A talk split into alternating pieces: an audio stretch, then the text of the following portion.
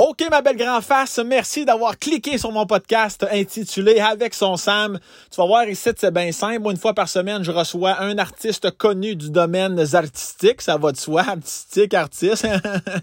bon, fait que moi, j'y jase, j'essaie d'y tirer de l'information qu'il a jamais dit en entrevue. On va plus dans au niveau personnel, on parle pas vraiment de son CV artistique. C'est bien le fun, OK? Hey, amuse-toi, on passe rien qu'une fois, OK? Plaisir, bonheur et tendresse. OK, bisous, OK, bye-bye, bon podcast.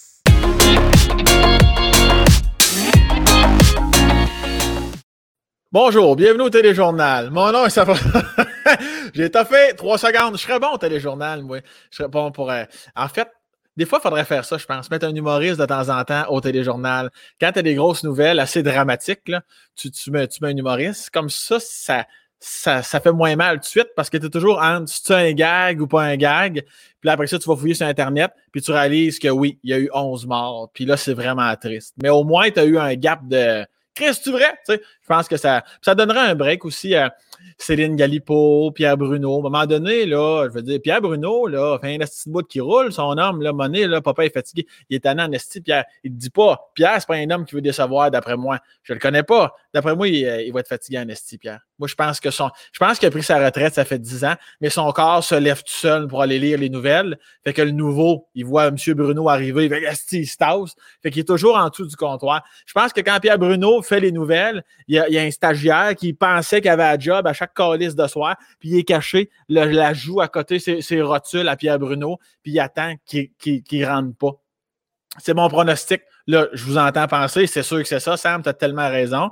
Ça me fait plaisir. Pierre Bruno, je pense que ça serait, écoute, ça serait malade de recevoir Pierre Bruno ici. Pierre Bruno, ça serait hot en cul. Hein, tout le monde? Bon, là, ça, je vous entends pas. Mais euh, d'ailleurs, merci aux gens qui sont avec nous en ligne, YouTube, Patreon. Merci aux membres Patreon de soutenir le podcast. À chaque fois, ça me touche. Vous savez pas comment. Si vous avez des commentaires, questions pour notre invité d'aujourd'hui, allez sur la plateforme YouTube pour les poser. Et euh, merci à tout le monde qui écoute le podcast. À chaque semaine, ça monte, ça monte, ça monte. Merci pour le bouche à oreille. Merci à toi qui m'écoute en ce moment si tu es en voiture pour aller au travail, au retour du travail, si tu t'en vas t'entraîner, si tu marches ton chien qui t'après chier sur, euh, sur tes semelles.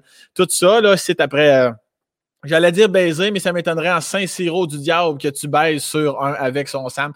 Ça serait au moment que tu commences euh, l'acte, tu t'entends ah, OK, Malcolm, ça doit être euh, ça doit là, t'assécher une pantoufle. C'est ça que je veux dire, d'entendre la voix euh, simili naziarde et canardienne. C'est canardienne. Canard, canardienne. Ça, c'est, tu peux le béchereler. Dans le bécherel, page 36, c'est là. OK, mon commanditaire d'aujourd'hui pour une deuxième fois, Gorilla Fitness qui soutient l'espace cast. Merci beaucoup. Pour ceux qui ne le savent pas, euh, je, je l'ai déjà dit dans un, dans un podcast de deux, trois semaines déjà. Gorilla Fitness, qui est le principal fournisseur d'équipements de force et d'entraînement fonctionnel au Canada. C'est une compagnie, une compagnie pardon, bien d'ici, fondée et opérée au Québec. Parce que des fois, on se dit, ah, c'est fondé ici, tu t'es opéré ici, c'est opéré ici. Maintenant, tu avais un gros marqueur, tu cocherais opéré ici. Et euh, leurs équipements sont d'ailleurs en majorité fabriqués et conçus au Québec et leur durabilité est sans égale. C'est ça qui marque. Encore là, tu te dis, ben là, va donc chier sans égal. Tu lis ce qu'ils t'ont envoyé. Oui, mais je le pense. C'est ça l'affaire. Quand je te dis quelque chose, c'est que je le pense. tu peux me faire confiance, là, pendant que Fred nous met le site, le site de Gorilla Fitness. Site qui est bien fait d'ailleurs. Et il y a un code promo avec son Sam. Fait que euh, ça, si tu veux un code promo, tu marques avec son Sam. Je sais pas si c'est clair. En te le disant, je te l'ai répété. Avec son Sam, je vois qu'il est dans majuscule, tout collé. Ça, c'est le fun parce que ça se dit bien. Pas comme quand tu arrives chez Simon, tu sais, achètes un chandail et il te demande ton courriel.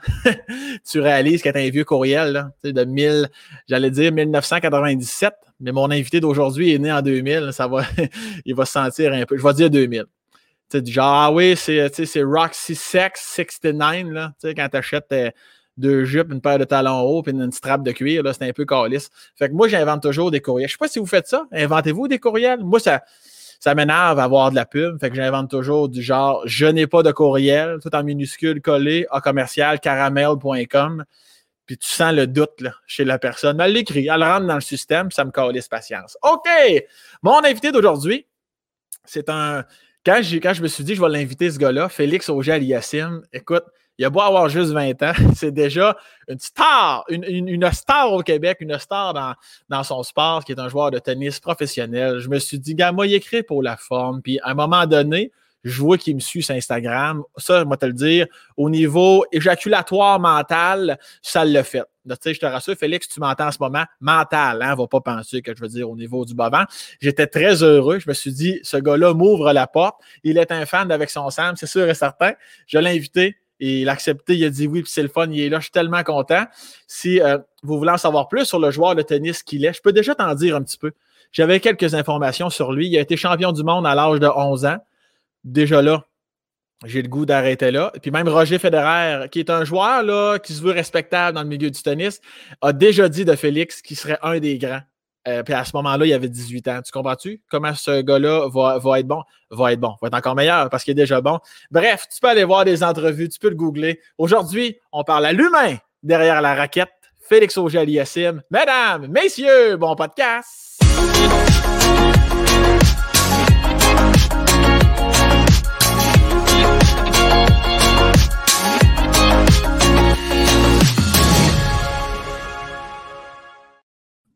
Oh! Eh oui. c'est excellent. Comment ah ouais, tu, tu, tu, commentes mon introduction en disant que c'est excellent. C'est excellent. Pierre Bruno, là, je pense que c'est le prochain invité après moi. Puis, euh, sur le, podcast. La première fois que j'avais écouté avec son Sam, déjà, j'étais crampé au, au, euh, à la, au, fait de dire podcast. Podcast, c'est le mot tellement difficile à dire en, en français. Non.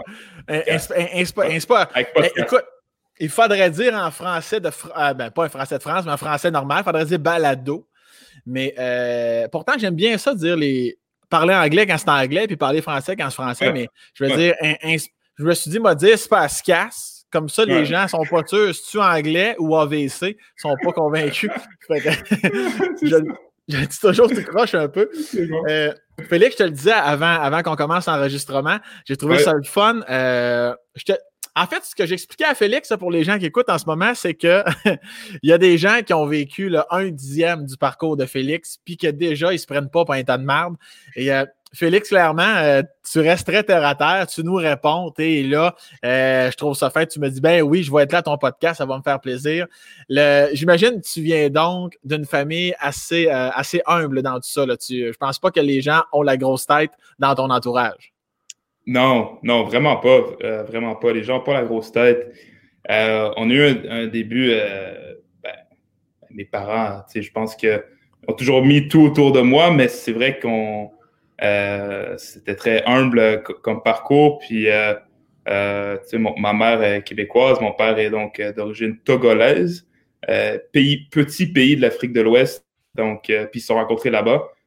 C'est sûr que oui, j'ai toujours, j'ai grandi dans un quartier normal, en ayant l'école publique, jusqu'à temps que j'intègre, exemple, le Centre national d'entraînement. Mais non, mes, débuts ont toujours été, je pense, je, je me considérais toujours, moi et ma famille, comme comme euh, un peu comme ça, comme, comme tous les autres, comme tous des, humains comme tous les autres, mais euh, puis c'est toujours le cas, c'est toujours le cas. Puis euh, mm-hmm. ma mère est enseignante, mon père est entraîneur de tennis, puis reste que malgré tout ce que je vis, qui est un peu, c'est ça, qui, est incroyable et surréel par moment, je reste, je reste toujours la même personne que j'ai toujours été là. Ben, j'espère le croire, mais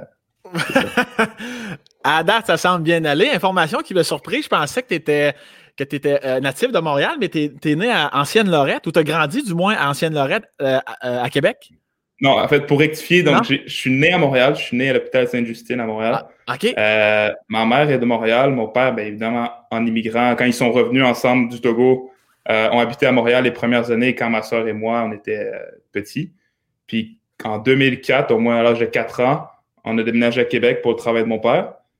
c'est là que j'ai un peu fait mes débuts. Euh, oui, c'est ça, à l'ancienne Lorette où j'ai grandi. C'est là que je suis allé à l'école primaire, que j'ai fait mes débuts dans le tennis.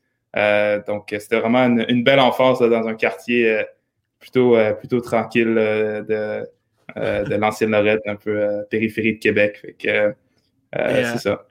Et tes parents se sont rencontrés de quelle façon exactement? C'est assez, ouais, c'est assez drôle. C'est fou, c'est un peu le destin, si on dit. C'est euh, mon père, donc, euh, qui habite dans un village un peu euh, au nord du Togo, tout petit village.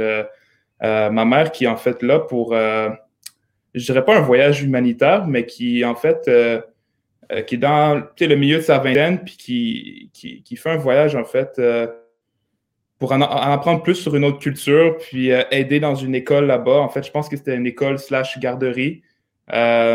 puis un jour, les, femmes avec qui elle travaille, puis, puis elle-même, veulent faire un cours de un peu de danse, mais de sport. Ils veulent faire du sport, puis elles veulent bouger. Puis il y a une femme qui dit ben Moi, je connais euh, le sportif du village, l'entraîneur du village, si on veut, qui, euh, qui est mon père. Mais mon père, qui lui, joue au tennis, il joue au soccer, mais elle n'avait aucune idée de comment faire une classe de, Zumba ou d'entraîner un, groupe de femmes. Puis, donc, euh, ma mère a toujours, regarde toujours un souvenir assez drôle de cette première rencontre parce que mon père essaie du mieux qu'il peut de de, les coacher ou de, ou de, faire une classe de sport, mais qui s'y connaît pas du tout. Puis finalement, c'est presque ma mère qui prend en charge le, euh, la classe.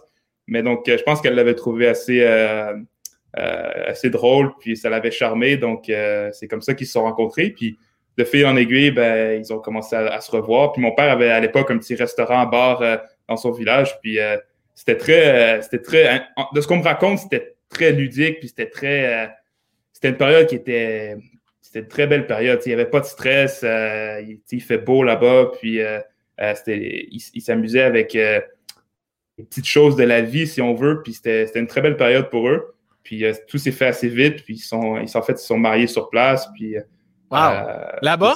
Là-bas, ouais. C'est assez particulier parce que, tu sais, maintenant, petit, je me bah, ben, c'est comme ça, c'est l'histoire de mes parents. Mais, tu sais, aujourd'hui, à 20 ans, puis je me dis, ma mère, québécoise, va au Togo, rencontre un homme, que mes grands-parents n'ont jamais rencontré. le mari un an après, puis tombe enceinte euh, un an et demi, euh, presque pendant le mariage, tu sais. C'est quand même fou. C'est quand même fou comme histoire. Puis euh, je pense qu'ils l'ont fait aussi pour des raisons que ça devait être plus facile, une fois mariés, de, revenir ensemble au Canada. Donc, il y avait d'autres raisons, mais, mais ouais, ça a été, j'imagine, le coup de foudre, comme on peut dire. Puis ça a donné une belle histoire par après. Ouais. Fait que si tu as 20 ans, eux autres, ça fait 21, 22 ans, donc, ils sont ensemble? Ouais, mais ils sont divorcés maintenant. Mais ils sont ah, divorcés En, 2011.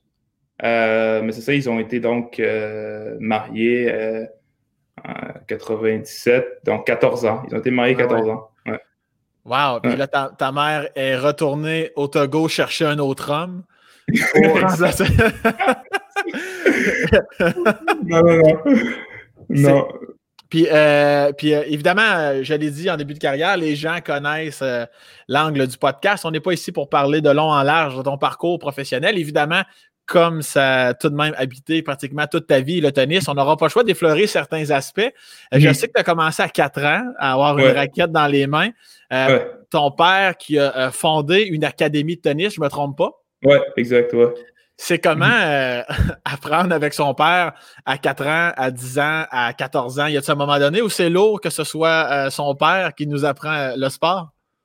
Ben, ouais, comment ça s'est fait? C'est que ben, déjà, mon père était grand passionné de tennis, puis avait joué un peu dans son enfance avec. tu sais, dans son village, il, recevait des fois des touristes ou des Européens, soit des Français, des Allemands. Puis c'est avec un peu avec eux qu'il a appris à jouer au tennis parce que, bon, il n'y avait pas une, vraiment une culture de tennis ou euh, des gens qui connaissaient bien euh, le tennis dans son pays. Donc, c'est comme ça qu'il a appris, c'est comme ça qu'il a été introduit. Puis après, toute sa vie, ça l'a suivi, il était toujours passionné. Puis en arrivant aussi au Canada, ben, il ne savait pas trop dans quel domaine il allait aller au départ, mais il, avait sa raquette, puis il était passionné, puis ça a commencé comme ça. Puis euh, il donnait des cours dans des parcs au départ, puis moi, j'étais dans la poussette à côté sur le terrain, puis c'était vraiment, c'était comme ça au début, fait que j'ai toujours été euh, autour du tennis. Puis après, il a commencé à avoir des offres pour, euh, il a fait sa formation, puis il a commencé à avoir des premières offres euh, pour entrer dans des, dans des, dans des clubs de tennis. Jusqu'au jour où est-ce que, bon, il y a eu le poste à Québec pour devenir un peu directeur d'une académie, mhm. d'être en charge d'une académie. Ça n'a pas fonctionné, le club a fermé. puis c'est juste, en fait, il y a quelques années, vraiment que il a acheté donc une académie à Québec euh, puis maintenant, donc, il y a l'Académie Aliasim qui est en place depuis, euh, depuis quelques années maintenant, là, plus précisément. Donc, euh, puis pour moi, avec ma soeur qui, a joué évidemment jusqu'à un niveau universitaire, je pense que pour moi, ça a été peut-être plus facile à certains moments que ma soeur, par exemple, la relation père-entraîneur, puis de vraiment comme s'assurer que les rôles sont vraiment précis. Et malgré tout, on l'a bien vécu. je dirais que mon père, il mettait vraiment des choses en place, des, au niveau des valeurs, au niveau de l'éducation. Pour lui, c'était plus qu'un sport, c'était comme un mode de vie. C'était un mode de vie, c'était une façon de vivre. Puis, puis je pense qu'il y avait toute une éducation autour du tennis qui, pour lui, servait aussi euh, aux joueurs que, exemple, je pouvais devenir un jour. Euh, mais à la base, c'était une éducation. C'était vraiment une forme d'éducation. Euh, mais pour moi, ça a toujours bien été. On n'a jamais, il n'y a jamais eu trop de friction par rapport à, ou de tension par rapport au fait qu'il soit mon entraîneur et mon père en même temps. Le fait que ma mère soit plus à l'extérieur du sport, plus dans le milieu de l'éducation, de la petite enfance, puis euh, un peu plus même musical aussi à certains moments. Euh, ça fait qu'il y, avait un, y avait un bel équilibre. Euh, donc, j'arrivais à jouer beaucoup de tennis, mais à faire plein d'autres choses comme un enfant, un jeune Québécois ferait tu vois, dans son enfance. Donc, il y avait un bel équilibre. Puis, non, je peux. Je suis content aujourd'hui, je regarde, puis je dis. j'ai jamais, il n'y a eu jamais eu de moment, malgré le fait que je beaucoup de tennis, qu'il y avait beaucoup de tournois, de voyages, j'ai toujours senti que j'ai eu une enfance, euh, une enfance très normale, très équilibrée. Puis est-ce que c'est ta. Si ton père te montre le tennis, est-ce que c'est ta mère qui, te montre le piano? Oui, exactement, ouais. C'est ma mère qui, me montre le piano. Puis en fait, j'ai pris des cours avec euh, donc euh, deux ans quand j'étais petit. C'est quelque chose que j'ai gardé après puis que j'aime faire comme, comme passe-temps, si on veut. Là. Mais, mais c'est ça, c'est ma mère qui me montrait ça. Tu sais, mon père Togolais en lui, les sports d'hiver, c'était pas trop son fort. Tu sais, euh, quand jusqu'à 26 ans, tu n'as jamais, jamais été une journée en, dessous de, 15 degrés. Euh, ça fait froid, ça, pince un peu le premier hiver au Québec. Euh, je peux dire que lui, l'hiver, c'est. Il, est à la maison, il rentre dans la voiture, il va au club de tennis, puis ben, il, doit pelleter, évidemment, comme, comme tout le monde, mais c'est pas un gros fan des sports d'hiver. Fait que c'est vraiment avec ma mère que, que j'ai été, j'ai commencé, j'ai patiné, puis que j'ai fait du ski, du ski de fond, de la raquette.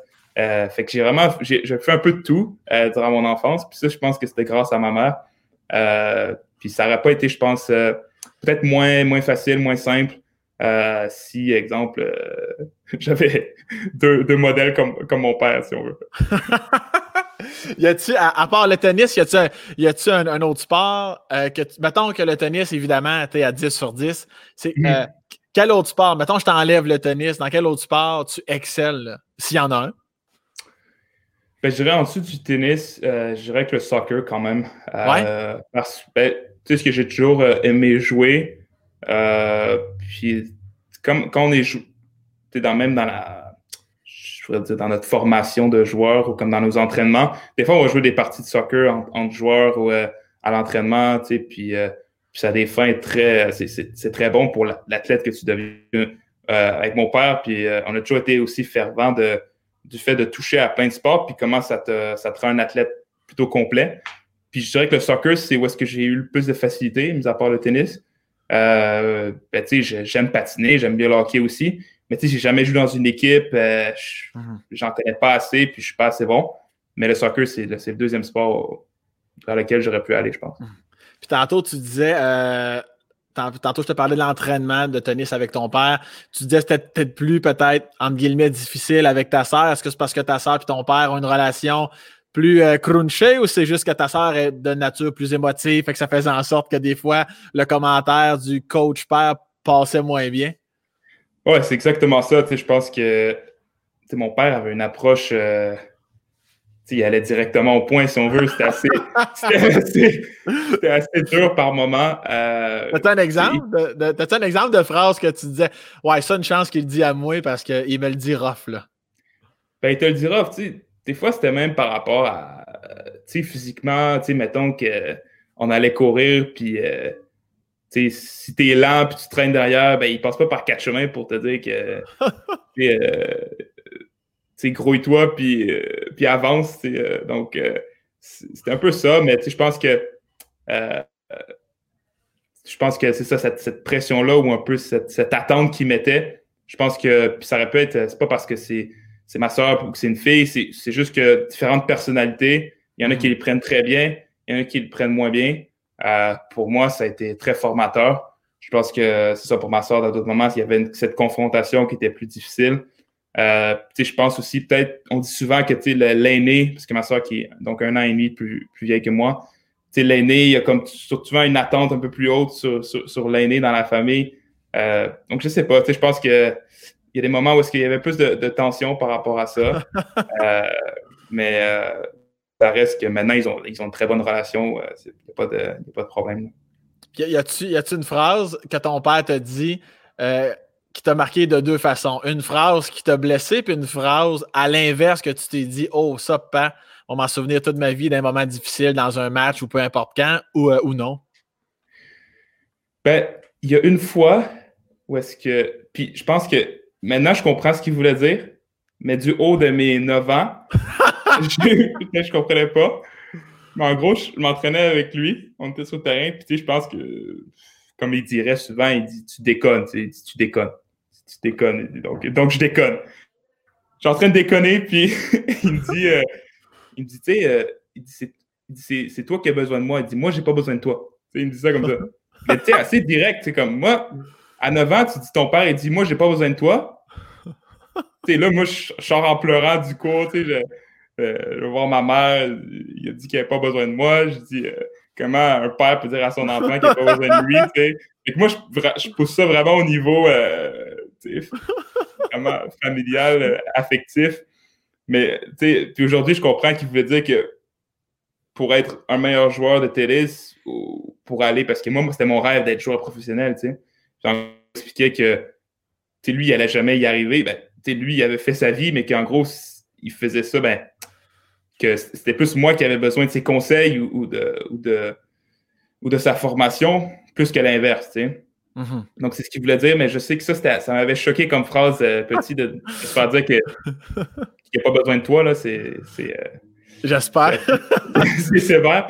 Mais, euh, puis une phrase qui resterait avec moi, ben, il y, a plein de phrases, puis c'est plus. Euh, mon père, je pense qu'il était quand même un, très bon exemple, je dirais que, puis il l'est toujours.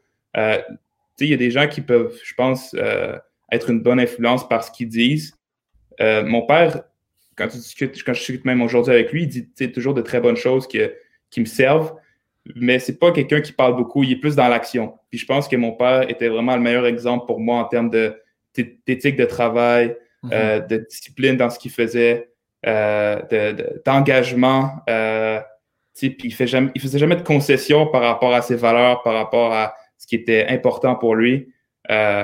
puis il y a toujours eu vraiment une éthique de travail, là, je, mets, je mets l'accent dessus, mais c'est quelque chose d'assez que je vois même aujourd'hui rarement. C'était, euh, quelque chose, tu sentais que il a laissé beaucoup de choses dans le passé, euh, en quittant sa famille pour immigrer au Canada. Puis euh, de réussir, c'était, c'était un peu la, la, seule, la seule option. Tu vois. Il n'y avait pas d'autre option que, que de réussir. Fait quand tu vois ça enfant, tu vois le travail qu'il met. Pour donner une idée, il y a des fois parce que je pensais qu'il dormait au club de tennis, parce que moi, j'allais me coucher, puis je le voyais pas hein? rentrer à la maison. Puis le matin, il était parti avant que je me lève. Fait au final, quand tu comprends ça comme enfant, tu, tu vois l'énergie qu'il met, puis ça donne quand même un très bon exemple au niveau de, au niveau de l'éthique de travail qu'il faut, faut mettre euh, pour réussir à, ben, pour atteindre ses objectifs. Puis ton, ton, père, as-tu joué euh, au niveau euh, au tennis ou. Non. Non, non, donc. ok, il est pas bon. c'est pas, pas, très bon. On le salue. c'est pas un très bon joueur. c'est un excellent coach, mais comme joueur, une crise de poire.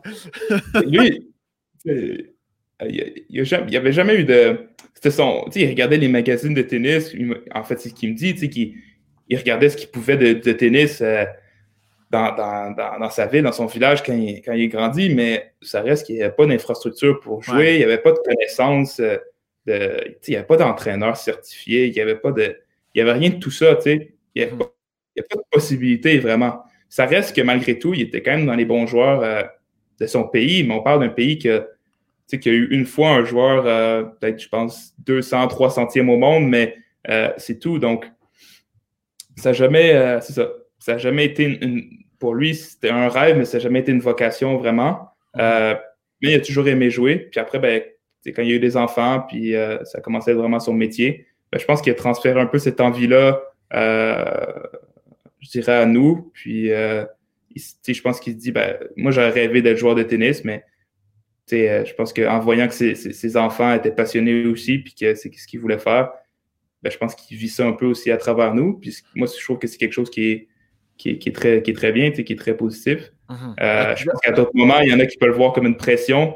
Ouais. Euh, mais moi, je trouve que c'est. Non, parce qu'il amène, c'est une belle énergie. Je pense que c'est jamais. Euh, lui, il a sa carrière aussi respective d'entraîneur. C'est pas comme si il n'a jamais dépendu de, mes résultats ou, quoi que ce soit.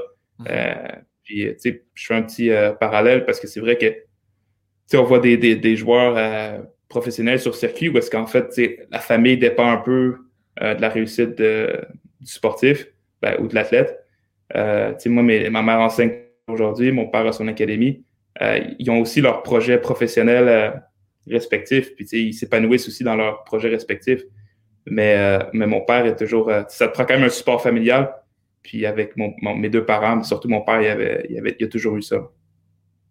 Puis est-ce que, euh, je reviens euh, au sujet de ta sœur, est-ce que ta sœur, elle, pratique toujours le tennis ou c'est comme à un moment donné, elle a juste arrêté?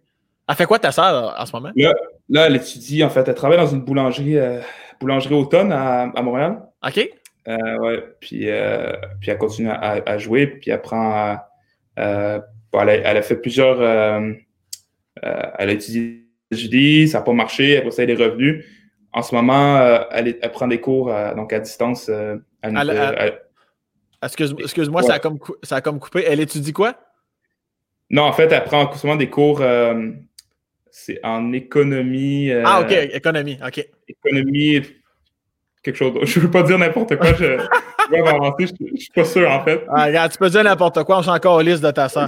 OK, Elle prend des cours donc, à l'Université Laval en économie euh, euh comportement.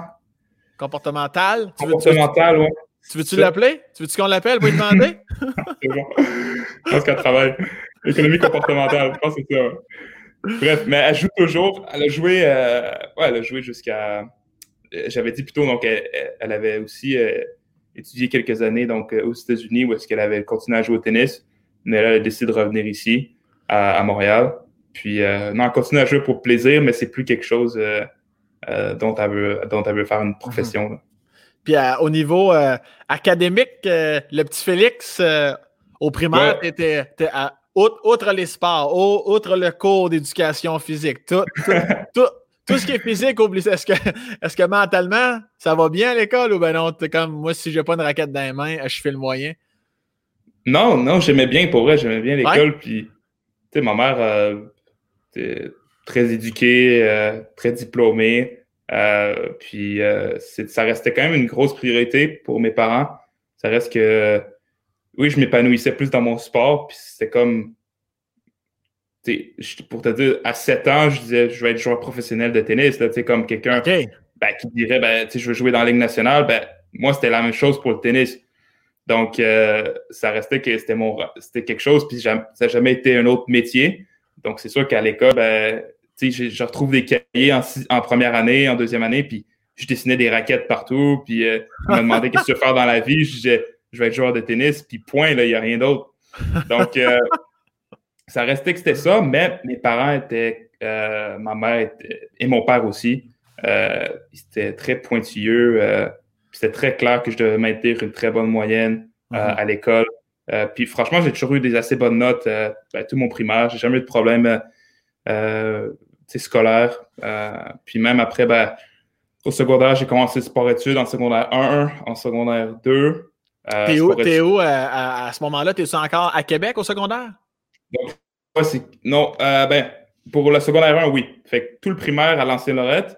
Oui. Secondaire 1, je vais à l'école Cardinal-Roi à Québec. Oui. Puis après, en secondaire 2, je, déménage à Montréal pour m'entraîner euh, donc au Centre national à Montréal.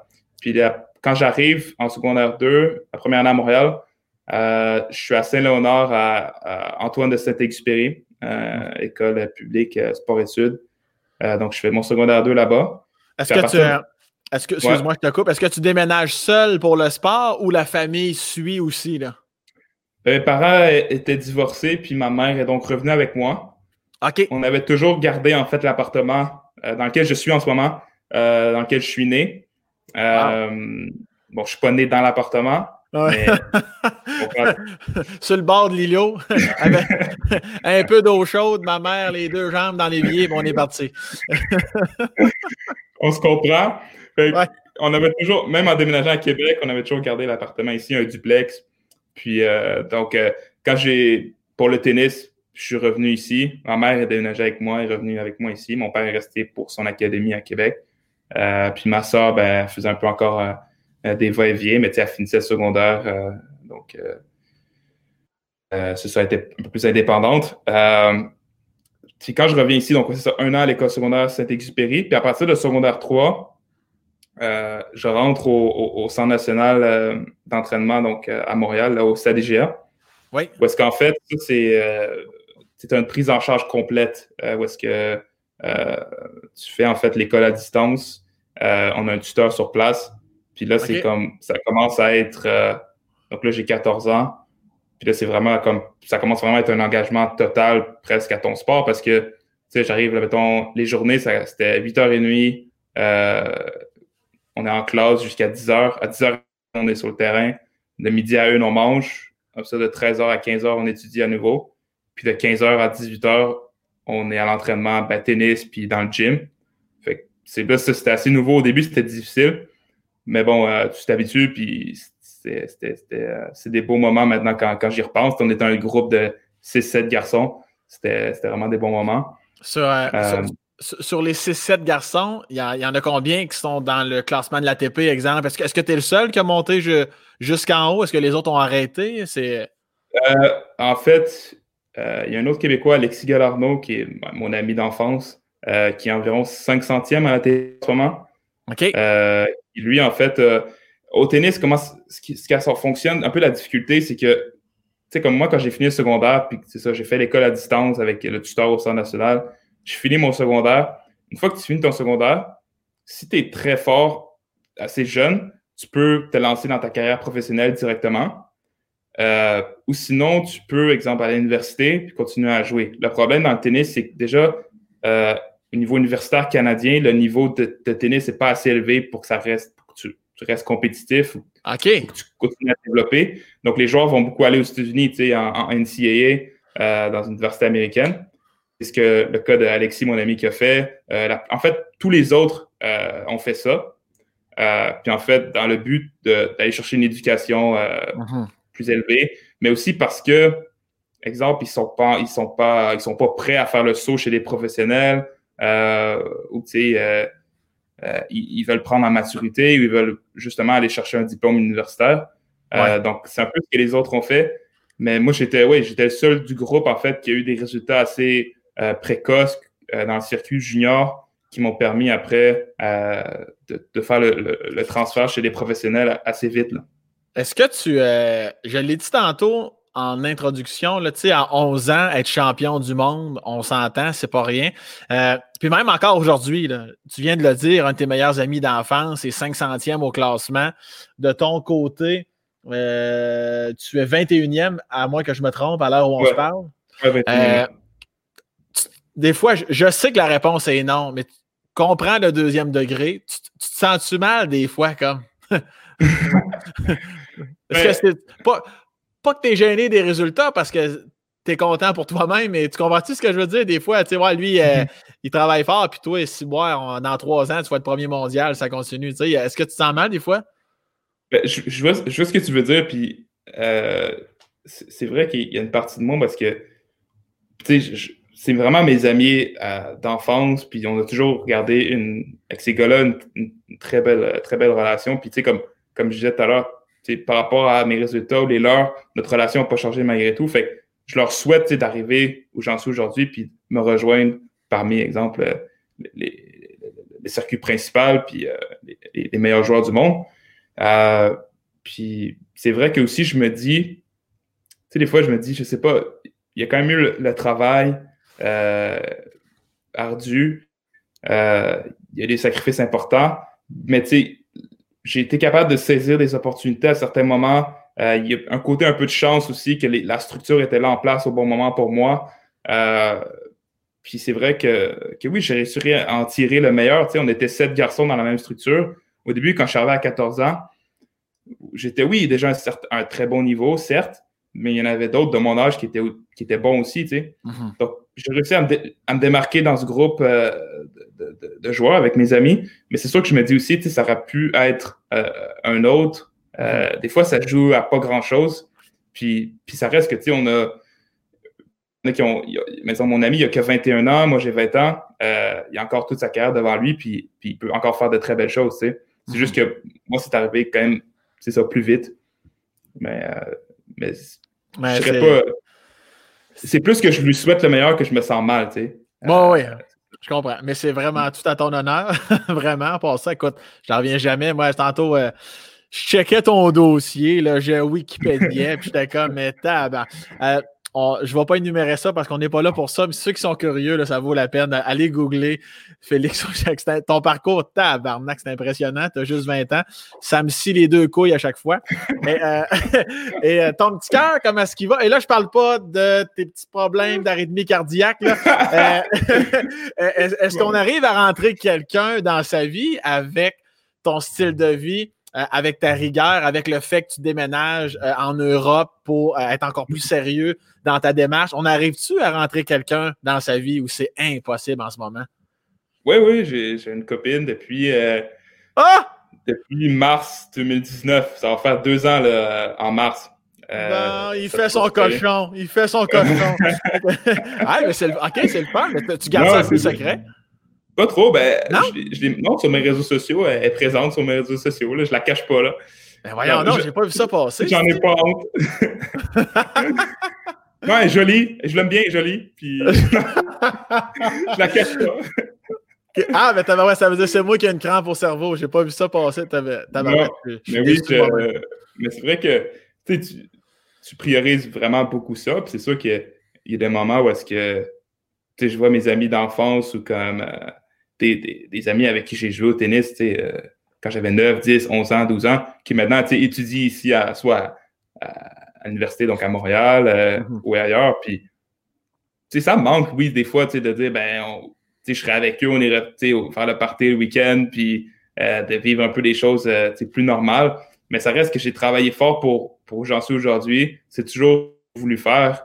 Je vis un peu, je vis mon rêve, puis euh, je, fais un peu mon, job, si on veut, de, mon travail de rêve. Mhm. donc, euh, donc, à la fin, il y a des petits moments où est-ce que je me dis, ah, j'aimerais ça, mais je suis toujours content où j'en suis. Puis, au niveau, euh, c'est ça, à ce niveau affectif, là, à ce niveau-là, par hasard, on s'est rencontrés donc, au tournoi de Miami. Elle a une cousine qui joue aussi au niveau professionnel. C'est qui? C'est ça. Donc, ah bon, on a une photo à l'instant, Fred. Ben oui, mon Dieu, tu vas dire, dire comme toi, elle est jolie. Donc, euh, c'est ça. Puis tu. Euh, ok, fait que vous vous rencontrez. Ok, parce qu'elle aussi. Non, c'est sa cousine qui joue au tennis. Elle, est-ce qu'elle joue au tennis? Elle, ne joue pas au tennis. Sa cousine, elle, elle est. Euh, donc, elle fait de, du saut obstacle. elle fait d'équitation. puis, en fait, elle était donc avec sa cousine au tournoi. Je la rencontre. finalement, donc, je l'invite. je l'invite à dîner un soir. Euh, puis euh, vraiment, ça a été euh, le coup de foudre, là, ça a cliqué dès le début. Puis tu sais, c'est un peu compliqué. Ça s'est fait vite parce que tu comprends que moi, je suis à Miami, puis après, je quitte, puis elle, elle quitte de son côté aussi. En fait, elle restait là-bas. Mais, puis là, tu sais, c'est comme, c'est dur de, c'est pas un, c'est pas un, processus normal où est-ce que tu dis, ben, tu sais, les deux, on vit à Montréal, je sais pas, puis on va se voir euh, le week-end prochain, on ira prendre un café. Euh, mhm. C'est comme là, tu, dois quitter après une semaine de se connaître, tu dois dire ben on est on est quoi là, tu sais, parce que ça se peut qu'on se revoit pas vraiment, ça se peut Donc moi j'ai été assez euh, assez direct dans du fait que par rapport à ce que je connaissais d'elle déjà, puis mhm. par rapport à ce que j'avais vu, puis par rapport à la discussion qu'on avait eue, je voulais que ça, ça avance pour que ce soit vraiment officiel. Donc on est on est on a commencé à être en couple euh, non, rapidement. Puis, euh, puis là, on est un peu, c'est ça, on est à distance. Elle Belgique euh, depuis plusieurs années. Là. En fait, en Belgique? ouais, elle est, son histoire est, spéciale. On a le temps là parce que. ben oui, vas-y, vas-y. Donc, elle, elle est, elle est, euh, elle a des parents, donc mère croate, un père marocain. Euh, elle est née en Caroline du Nord parce que son père travaillait là pour, pour, le domaine équestre. Puis à l'âge de 12 ans, la famille, quand elle avait 12 ans, décide, la famille décide de déménager en Belgique parce que c'est un endroit qui est, qui est, je dirais, plus profitable, qui, est, qui est plus efficace pour le, pour le monde équestre. Euh, mais c'est ça, donc euh, américaine de parents euh, croates, puis euh, on se rencontre dans un tournoi à Miami. les chances sont très minces, mais ça, ça, a donné une. c'est une très belle rencontre, puis ça fonctionne toujours bien. Fait que, non, je suis très heureux. Étiez-vous sur la même longueur d'onde à ce moment-là du début de relation ou tu as senti qu'il a fallu pas que tu as brusque un petit peu, étant donné que tu quittais Miami? As-tu senti que tu as, mis un peu de pression parce que tu voulais vraiment ou les deux, vous, étiez vraiment sur euh, la même page? Ouais, non, les deux, on était sur la même page. Puis on, était assez, on, était assez, certains de, des sentiments qu'on avait un pour l'autre. Puis ça s'est fait, ça fait de façon euh, plutôt naturelle. Je n'ai pas eu à forcer. Euh, on avait commencé, c'est sûr, à en discuter. Mais tu sais, ça s'est un peu. Tu sais, on est quitté en. Puis on continue à se parler évidemment tous les jours. Puis je pense que la prochaine fois après qu'on s'est vu, elle venait avec sa cousine sur des tournois en Europe, à Madrid à Rome durant le printemps. Puis, euh, c'est un peu là que ça s'est euh, officialisé, en tout cas au niveau, euh, au niveau aussi public, si on veut, là, où est-ce qu'on s'est affiché publiquement ensemble. Mais, mais ça, ça s'est fait assez vite, mais c'était naturel malgré tout. Là. on n'a pas forcé les choses. Puis là, vous, vous, arrivez, vous arrivez pardon, à vous voir à quelle fréquence avec ton horaire, puis, puis, sa vie, elle aussi. C'est compliqué. Je ne vais pas mentir que c'est compliqué, mais, mais pour moi, j'ai jamais un moment, tu sais, je me suis toujours dit, ben, c'est quand c'est la bonne personne, ça, ça, vaut la peine. Tu dis, ben, le temps, ça ne devient pas. Euh, euh, c'est pas quelque chose, c'est pas un frein ou. Euh, c'est ça, ça ne devient pas un frein dans la relation, je dirais. Mhm. mais c'est sûr qu'il y a des moments au plus long, on ne s'est pas vu des fois pendant trois mois de suite, des fois un peu plus. Mais sinon, on essaie de se voir. au début, on avait de se voir tous les six semaines un peu. Mhm. Euh, mais après, il y a eu comme une petite période parce que, avec le COVID, puis les voyages qui devenaient plus compliqués. Tu sais, comme là, elle devait venir avec moi à Montréal ici. Elle devait faire une demande euh, euh, à la douane, puis on a, on a pas reçu la, réponse, puis c'était compliqué. Donc, finalement, elle n'a pas pu venir. Mais c'est sûr que là, en ce moment, le contexte actuel rend les choses plus compliquées. Mais en, règle générale, on arrive à se voir sur une bonne fréquence, là, je dirais. Puis si j'ai demandé, c'est quoi, quoi son prénom? Nina. Nina, si je demandais à Nina, Félix, c'est quel genre de copain? Qu'est-ce que tu penses qu'elle me répondrait? Je sais pas, attends. attends, je suis prêt à attendre, mon beau Félix. Je attends. je ne veux pas dire n'importe quoi. Là. Je, attends. réfléchis, je réfléchis. Euh, attends, euh, vas-y, vas-y. Je dirais assez engagé, je dirais sérieux.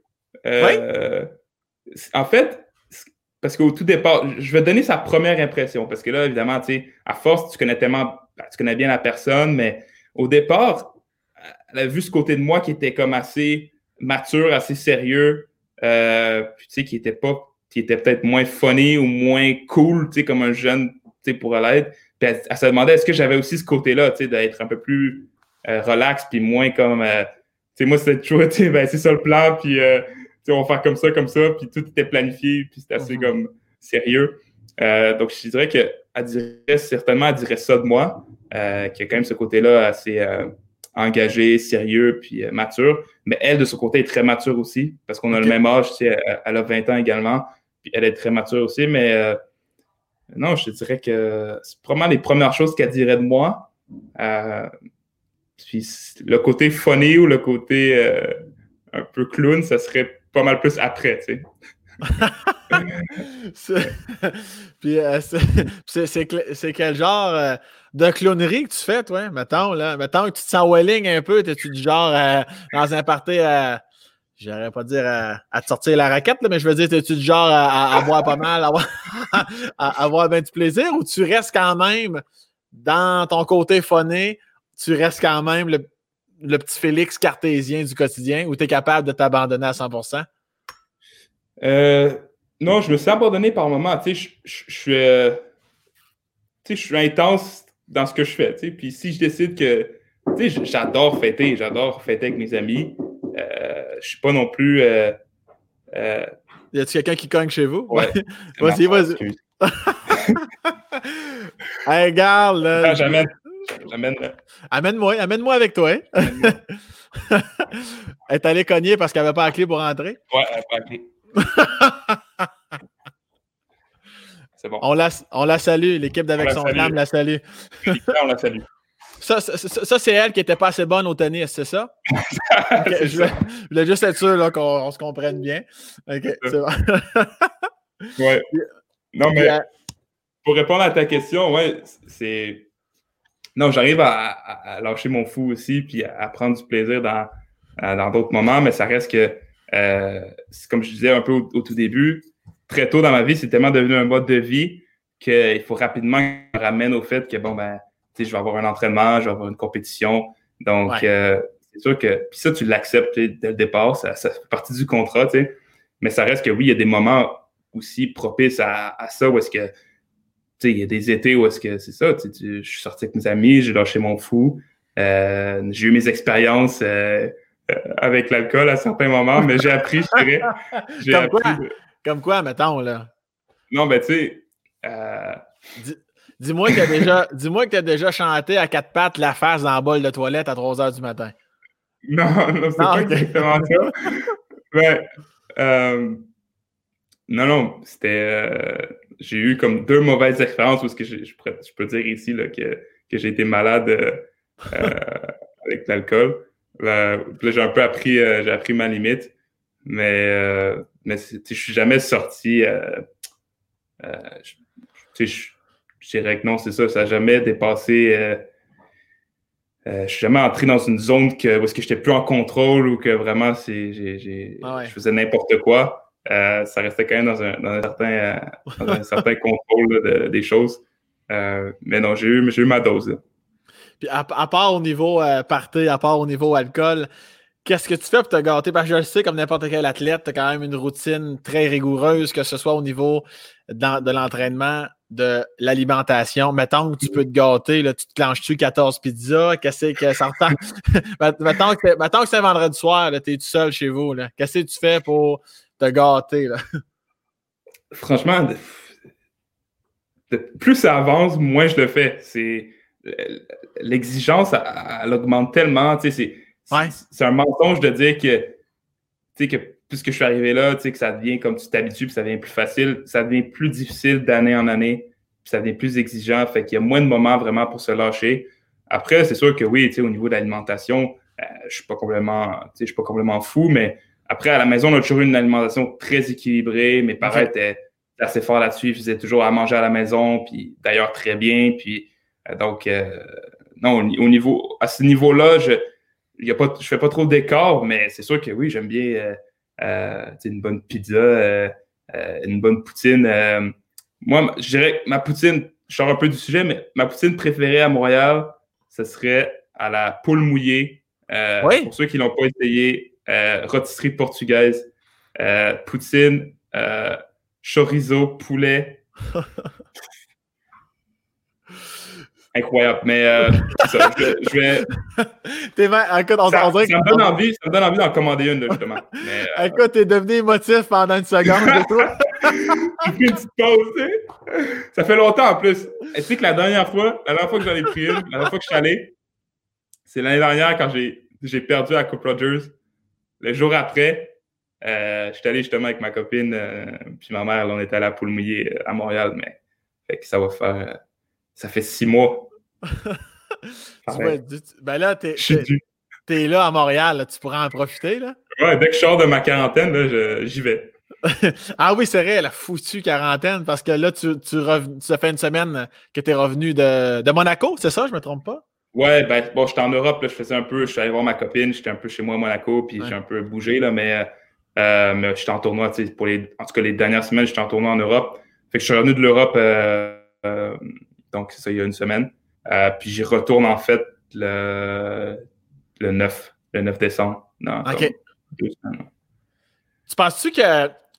Mais ben là, c'est sûr que vous ne vous voyez pas à tous les jours, mais étant donné que ta blonde, c'est pas une athlète de haut niveau comme toi, euh, penses-tu que ça va, être confrontant tôt ou tard au fait que toi, tu restes tête, tu manges qu'il faut que tu manges, faut que tu t'entraînes à l'heure que tu t'entraînes, de vivre avec quelqu'un qui n'a pas besoin d'avoir cette rigueur-là? Penses-tu que ça peut être source de conflit ou ça peut être tannant pour l'autre? Euh, c'est sûr que, tu sais, on essaie. Parce qu'en plus, moi, c'est quelque chose qui, qui fonctionne pour moi, en tout cas, tu avec lequel je vis bien. Fait que, tu sais, c'est comme, je pense que c'est un peu naturel quand tu un couple, ben, tu essaies un peu de donner ce que toi tu trouves, que ce soit euh, un conseil, que ce soit quelque chose que tu trouves qui fonctionne, ben, tu un peu de le transmettre à l'autre. Fait que ça fait on a un peu des différents là-dessus. Euh, mais maintenant, on en rit souvent parce qu'elle, à l'inverse de moi, elle a jamais mangé un légume de sa vie. Euh, c'est vraiment, non, mais tu sais, c'est le genre de personne que, tu qui mange de la laitue, puis ça lui roule dans, la gorge, puis qui n'arrive pas à l'avaler. C'est c'est vraiment, c'est vraiment, c'est ça, c'est vraiment son cas, là. Fruits, légumes, là, touche pas à ça. Donc, euh, donc moi, moi, j'étais choqué, j'avais jamais vu ça, de ma vie. essayé de lui dire, bon, ben, tu devrais peut-être essayer un petit fruit de temps en temps, ça peut faire du bien, tu sais.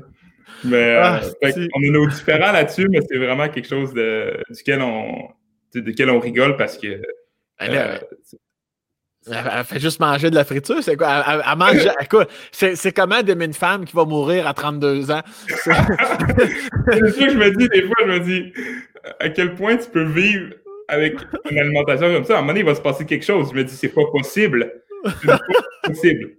C'est-à-dire que je te dis, tu sais, les gens, ils pensent que je fais des blagues, mais comme vraiment pas. à moins que tu fasses une soupe, tu sais, si dans une soupe, un potage, ça passe. Mais tout ce qui est comme vraiment comme de manger un légume ou des fruits, c'est pas quelque chose vraiment qu'elle a l'habitude. Elle peut passer euh, des semaines, là, des semaines sans manger euh, de fruits ou de légumes. Je, suis pas docteur, je suis pas médecin, mais je me dis quand même que ça, a ses limites. Là. Bon, elle, mange, euh, elle mange du riz, des pâtes, des, viandes, mais pas de poisson non plus.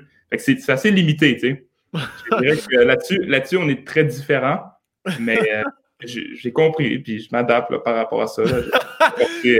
Je sais pas forcer les à ce niveau-là, euh, mais, c'est sûr qu'on a, nos, différents là-dessus. Mais par contre, je veux dire qu'au niveau du mode de vie, au niveau de mon style de vie, euh, je suis très chanceux parce que je me suis toujours dit, tu sais, exemple, j'arrêtais avec euh, une fille en ce moment qui étudie, exemple, à Montréal, ou je pense que si si elle n'avait pas été éduquée, exemple, à ce que ça représente le sport de haut niveau, euh, à ce que ça représente ma vie, tu peux toujours l'expliquer, mais comme, je pense que c'est dur à saisir tout ce que ça prend, euh, tous les voyages que ça prend, que ça, demande presque toute ton énergie pour, en tout cas, pour être très, très fort. Après ça, tu peux être moyen en faisant des sacrifices, en, en, partageant ton temps.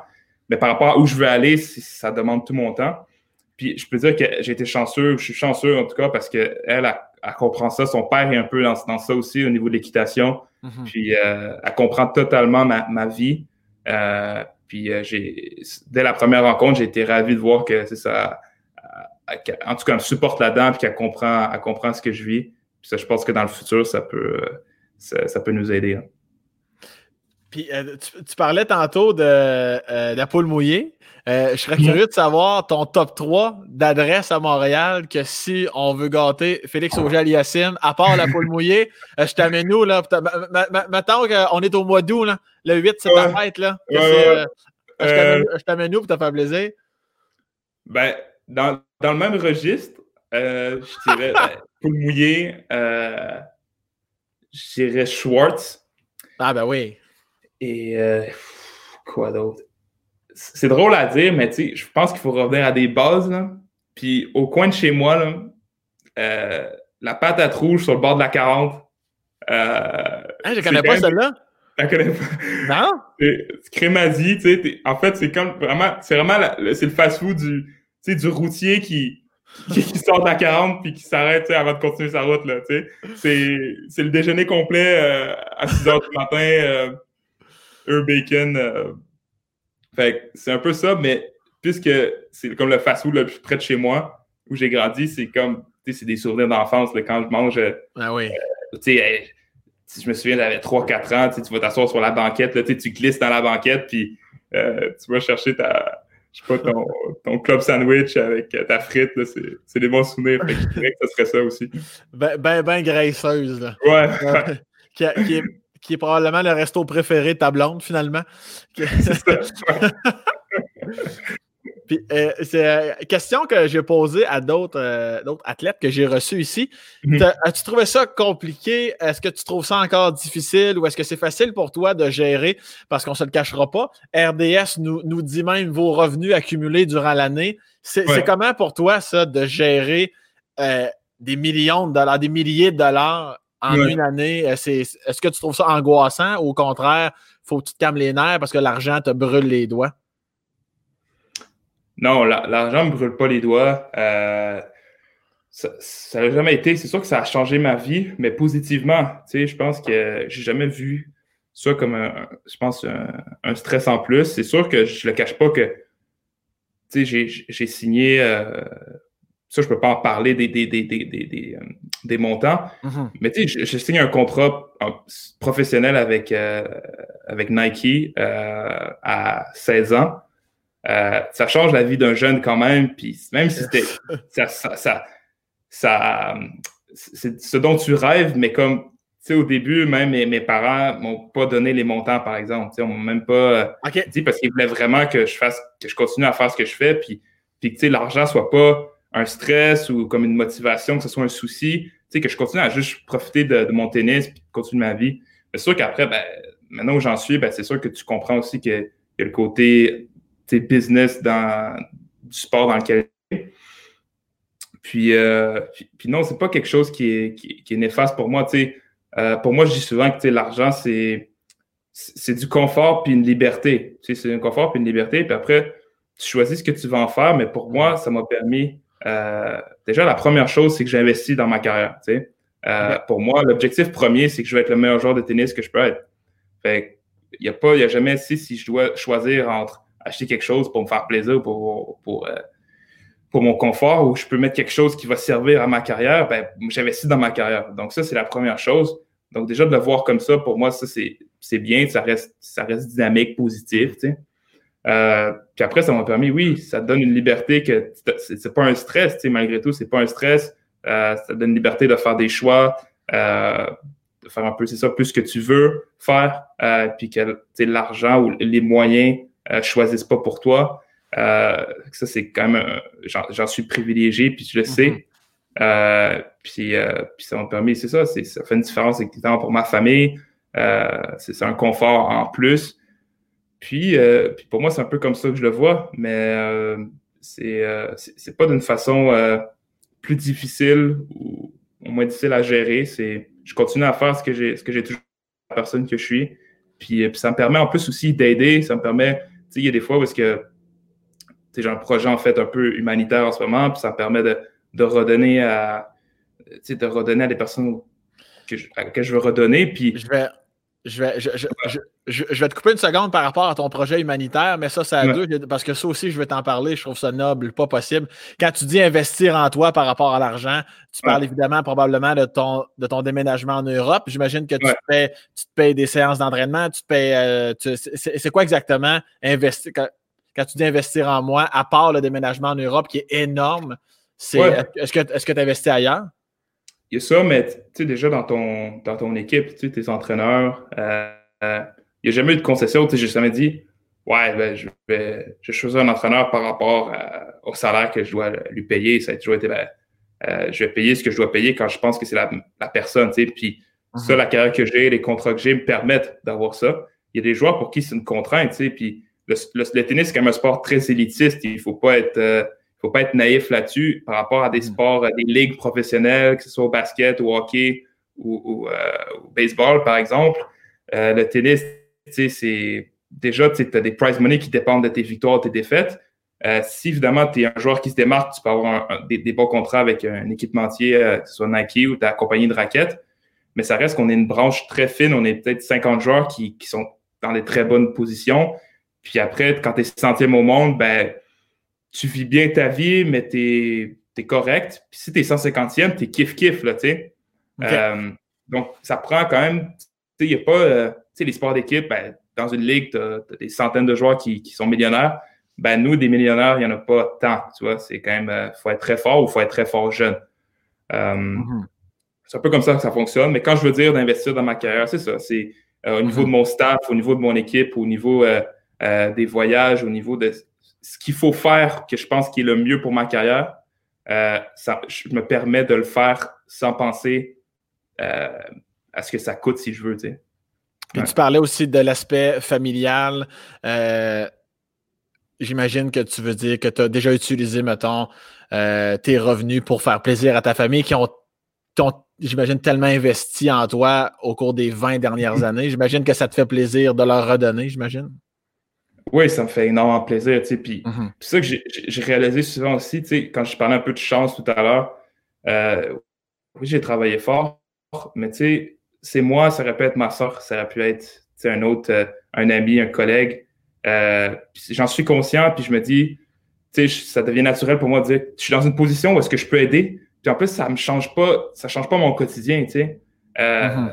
Je vais pas me mettre dans le trouble non plus pour aider quelqu'un, parce que je pense que ça nous aiderait pas les deux. Tu je pense qu'il faut toujours dans la vie, il faut, faut, que toi tu fasses le mieux, puis après tu vas être capable d'aider le plus de personnes possible. Tu sais je pense que dans d'autres cas où est-ce que si j'avais toujours pensé aux autres avant moi, ben j'en serais pas où j'en suis aujourd'hui. Tu sais. là, j'en suis, j'en suis là. Ça me permet de, d'avoir la liberté d'aider. Puis, tu sais, ou par exemple, à mes parents, tu sais, quand je parle, c'est déjà ben, d'avoir la liberté de dire qu'ils peuvent, ils peuvent venir me voir tu sais, librement quand ils veulent. Tu sais, j'ai réinvesti dans l'exemple des rénovations de, de la maison. Euh, payer l'hypothèque, par exemple. C'est, des choses que, que j'ai fait pour, pour ma famille, puis ça, à la fin, ça, aide tout le monde, puis c'est quelque chose qui est très positif euh, pour tout le monde. Puis je, pense que, évidemment, c'est ma carrière, c'est euh, il y a une partie de ma réussite personnelle, mais c'est une réussite de, toute ma famille et de toute mon équipe aussi. Là. Oui, puis ça prouve ta belle générosité. Ce qui m'amène sur le sujet que tu as parlé tantôt. Moi, j'ai trouvé ça merveilleux. Ton engagement humanitaire, euh, en, ben, je ne vais pas l'expliquer. En fait, je vais, je, vais, je vais te laisser l'expliquer. Qu'est-ce que tu as mis sur pied? Ben, dans le fond, c'est que j'avais toujours l'intention dans ma tête de, redonner un jour, euh, en commençant par le pays de mon père. il y a quand même quelque chose d'assez euh, naturel dans ce cycle-là de dire que mon père, il a quitté, il a laissé beaucoup derrière lui. j'ai eu la chance d'y aller une fois quand j'avais 13 ans. Mm-hmm. j'ai vu, j'ai vu de mes propres yeux la difficulté que certaines autres, certaines autres personnes vivent. Puis je pense que tu, ça change ta perspective par rapport à tes difficultés à toi. Euh, on le dit souvent, on le dit souvent, mais je pense qu'il y a des gens qui. Il y en a que, j'en que je, leur paierais un billet, puis j'irais leur montrer. En vrai, je pense que ça vient toucher ton cœur, puis euh, ça vient vraiment te toucher au fond de toi-même, de dire que, OK, ouais, tu sais, moi, les, tu sais, que j'ai pas mon petit confort tout le tour, euh, tu sais, chez moi ici tu, y penses différemment quand tu, quand tu vis des expériences comme ça. Puis par aussi tout ce, que, tout ce dont mon père m'a parlé quand j'ai grandi, mm-hmm. ben, tout ça, tout ce qui m'a inculqué, ben, ça me dit OK, une fois que l'occasion se présente, si je peux aider d'une façon ou d'une autre, je vais le faire. Puis ce qui m'a amené que l'année dernière, euh, on rencontra donc la, des gens de la banque de BNP Paribas euh, qui justement eux œuvrent sur des projets comme ça humanitaires. Euh, ils voulaient donc m'aider en fait, supporter mon, un projet que, que je choisirais. Puis on s'est donc associé à, un ONG euh, qui s'appelle, euh, Care, Care International, qui sont euh, qui ont déjà évidemment des, des projets actifs dans certains pays d'Afrique, d'Asie, d'Amérique centrale, un peu partout dans le monde en, vrai. Puis donc j'ai choisi le Togo, c'était le truc le plus logique pour moi pour commencer. Mm-hmm. Puis en fait, la façon que c'est construit, c'est qu'à chaque point que je gagne, durant ma carrière, euh, je, donne 5 points, 5 euh, dollars, pardon, euh, à chaque point que je gagne. Puis BNP Paribas, eux, match avec 15 dollars. Wow. Ça fait que bon, c'est 20 dollars à chaque point. Cette année, je, suis rendu à plus de 4000 points. Donc, c'est ça, c'est sûr que ça fait, ça, fait de l'argent qui, qui, va, qui va à une bonne cause. Puis, en fait, c'est pour l'éducation en fait, des, des, jeunes filles, des jeunes garçons d'une région en fait, du nord du Togo. Euh, ça leur permet de la rénovation de, de terrains de sport, euh, la formation de coachs et, de, formateurs, mhm. euh, mais surtout l'accès donc à l'éducation puis au, en fait aux droits, surtout aux jeunes filles. dans ces pays-là, les, jeunes filles, par exemple, sont pas toujours au courant de, de, de leurs droits. c'est pas toujours très égalitaire. Puis mhm. ça leur. Puis même l'accès à l'éducation. ici, pour nous, c'est logique petits garçons, petites filles peuvent aller à l'école. Mais là-bas, ben, certains endroits vont encore prioriser les garçons à aller à l'école avant les filles. c'est un peu tout ça. Puis euh, ah. c'est ce que le projet, euh, c'est ce que le projet fait. Puis euh, c'est ce que moi, ben, à, travers ma carrière, ben, moi, je peux continuer à jouer, puis en même temps, je les aide. Fait que c'est, ça, ça me permet de, continuer à faire ce que je fais tout en aidant. Fait que c'est, c'est, très efficace. Puis, ouais, puis ben, je, je, te dis bravo. Je suis convaincu que n'importe qui qui entend ce que tu viens de dire va vraiment te dire bravo fois mille. Puis quand tu étais là à 13 ans euh, euh, au Togo, te souviens-tu d'une image en particulier? je vais donner un exemple. Je suis déjà allé au Mexique dans des mm. villages euh, où la pauvreté était de mise, disons. Puis j'étais comme, oh, mon Dieu, j'avais. On se rendait là-bas, j'étais comme. J'étais déjà comme prêt à à voir des choses qui allaient vraiment me confronter. Puis il y a une affaire qui m'a le plus marqué, puis c'est niaiseux, chaque fois que je le dis, les gens ne s'attendent pas à ça. C'était de voir le sourire des habitants comme qui étaient là, puis qu'il n'y avait rien. les pieds dans la terre, euh, il n'y avait rien. une petite, un, petit abri à peine pour y était huit. Moi, ça m'avait ah, ça m'avait tellement. Ça, ah, ça m'avait vraiment marqué. J'en parle, puis je, mm-hmm. ça, me touche encore. Y a-tu quelque chose? À quoi? À 13 ans en plus, moi, on s'entend, je devais avoir 27 ans. Mhm. dans, les yeux du Félix de 13 ans, te souviens-tu de quelque chose euh, qui, qui, t'a marqué à vie ou c'était l'ambiance générale? De... Ce que tu dis, c'est que c'est presque les gens, ils sont pas tristes, ils sont comme plus heureux que genre des gens chez toi. Oui! Tu te sens comme mal, tu, sais, tu sens comme, comme honte. C'est comme un peu honte, tu sais. Comme... Pourquoi nous, on, pourquoi nous on chiale, tu sais, parce que, je sais pas, euh, il y a du trafic, puis... Euh. Puis c'est vrai que j'ai vu la même chose au Togo, tu sais, j'ai vu les enfants, j'en ai jamais vu un triste, tu vois, euh, mais j'ai vu des enfants qui, transportaient euh, de l'eau du puits sur leur tête ou euh, mhm. qui avaient à peine quelques vêtements. Puis, mais l'image qui m'a marqué le plus, donc, on quitte la capitale parce qu'en fait, au sud, c'est un pays qui est nord-sud comme ça, c'est pour donner une idée. On quitte la, capitale qui est en plein sud, sur le bord de la mer. Puis en fait, on doit aller au village de mon père qui est à plus de 300 km. Puis sur la route, on s'arrête pour acheter du pain. Puis, euh, quand il voit la voiture s'arrêter, euh, une femme avec ses enfants, je ne sais pas, une famille, en fait, au complet, qui, qui se rue vers la voiture avec leur pain dans la voiture, ils essaient de vendre pain. Puis mon père, il dit Laissez-moi, je vais gérer, tout ça. Fait qu'il gère le truc, puis à la fin, quand il a acheté son pain, il me donne, il me donne l'équivalent de 5 sous canadiens, tu sais. Mm-hmm. Genre, tu sais, c'est truc euh, ou 25 sous, mettons, euh, tu t'achètes des bubblegum dans le métro avec. Là, ouais, ouais. puis il me dit, tu donne ça à la, petite fille. Puis la petite fille, j'avais 13 ans, elle devait en avoir, euh, elle avait moins de 10 ans, là, tu vois, elle était tout petite. Puis je lui donne. Puis c'est justement comme tu dis, le sourire qu'elle avait, comme, était comme émotive. Puis elle a comme regardé sa mère, tu sais, comme ça, en lui disant, tu regarde ce que j'ai eu. Puis moi, j'étais mhm. comme, c'était l'équivalent de 5 sous, là. Tu tu donnerais ça à à n'importe qui ici, puis serait comme, tu sais, là. Ouais, ça colisserait. Là. Ça colisserait, on va le dire, tu sais. tu veux te rire de moi? J'ai dit comme, franchement, j'ai l'impression que je lui avais donné, ça a fait comme sa semaine, puis ça m'a, moi, j'ai, j'ai versé une larme à ce moment-là, on était dans la voiture, puis j'étais comme, j'étais comme, je sais pas, j'étais, j'étais complètement, euh, euh, tu sais. Sur le cul. Sur le cul. Sur le cul, j'étais, j'étais, j'étais déboussolé, je sais pas, mais ça m'a vraiment frappé. Puis jusqu'à ce jour, je, je me souviens de cette image-là comme si c'était hier. Mais c'est comme si vraiment. Pour ça, tantôt, j'utilisais le mot confrontant, parce que quand j'ai vécu ça, je pense. Tu sais, oui, je pensais à tout le monde qui chiale au Québec, puis malheureusement, où on a un haut taux de suicide au Québec aussi, alors qu'on a des conditions exceptionnelles. Mais de moi à moi-même, j'étais comme un peu déçu de moi-même. J'en revoyais plein de choses que j'avais dites, où j'avais chialé, où j'étais comme. J'étais comme, femme donc ta calice de gueule. C'est exactement ce que je me disais là, de mais ça. J'étais comme triste de moi-même. en tout cas, bref, ça m'avait vraiment marqué. Là. Mais tu sais, euh, je pense qu'il y, y, a ce côté-là, parce que je pense que tu, quand tu regardes au fond de ta tête, tu apprécies justement plus que toi. Puis à d'autres voyages, je suis allé en Inde aussi jouer un tournoi. Puis j'ai vu des situations qui étaient quand même pas faciles, euh, que ce soit juste en, marchant dans la rue ou en, en promenant. C'est très, c'est très formateur, mais malgré tout, je pense que j'ai un peu compris une chose de me dire comme tu peux pas comparer, on mhm. peut pas comparer nos problèmes. C'est ça. Dans le sens que eux, c'est des problèmes très. Euh, c'est des, des, besoins primaires, là, c'est le fait, exemple, de survivre. C'est un peu dans la survie.